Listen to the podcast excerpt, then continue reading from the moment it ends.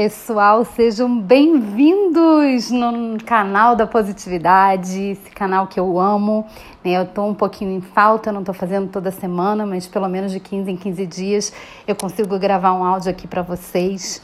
Na verdade, está uma correria de trabalho enorme, mas eu gosto desses desafios de mudanças, de dar um passo além, de conquistar algo novo, de, enfim, subir mais um, de, um degrau, né, rumo aos objetivos, rumo aos meus sonhos.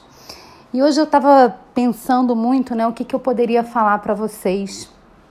E eu vejo que muitas pessoas, né, desistiram de conquistas, né, gente? Desistiram de, de realmente ter uma vida abundante, uma vida excepcional. E o que eu posso passar para vocês aqui hoje é que há mais ou menos 10 anos atrás, quando eu comecei a empreender, né? Eu era servidora pública federal, concursada, e a minha vida estava muito sem sentido, sabe? Muito sem conquistas, né? Eu estava lá já no tribunal há sete anos, ganhando o mesmo salário, sem muitas perspectivas de vida, olhava para o meu futuro e não via nada. E em algum momento eu acho que eu acreditei que a vida era aquilo só. Né?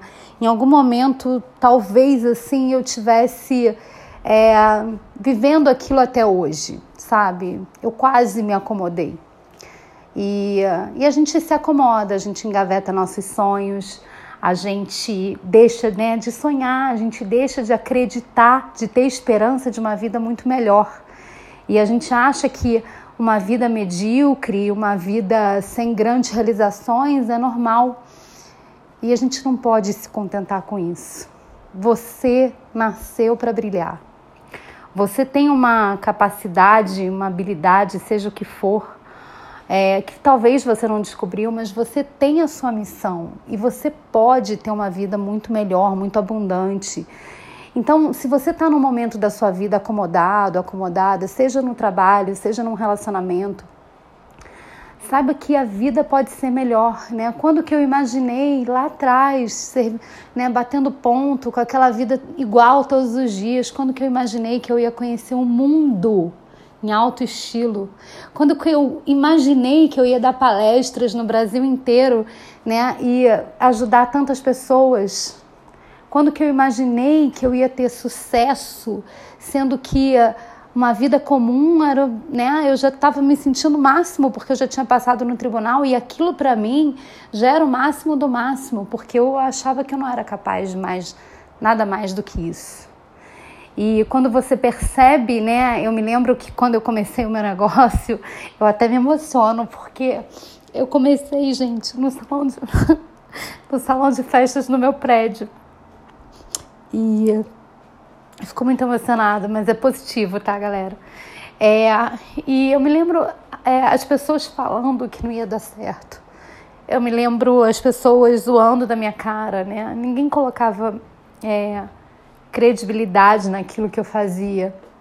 E eu comecei pequenas reuniões, né? E chegou um, depois de muitos anos, né? Insistindo, insistindo, insistindo, persistindo, querendo demais, sofrendo, mas abdicando de muita coisa, me sacrificando, né?